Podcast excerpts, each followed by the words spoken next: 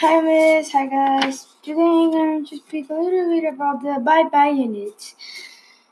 So, you, Miss Yuga, you make three questions for us, and I'm going to answer these three questions. First, uh, it was what I don't like in this unit. I my answer was that I don't like when you say that the the the unit was gone because I like so much this unit that like it's not something that I don't like this. So it's this.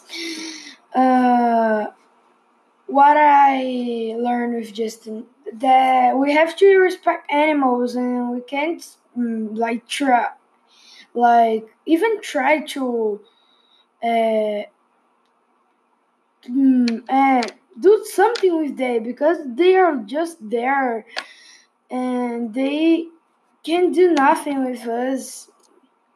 And just is this. And what is the what's the my mm, last favorite uh, reading reading strategy? That is the questioning one.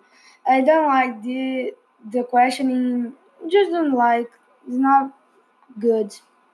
And thanks and that's it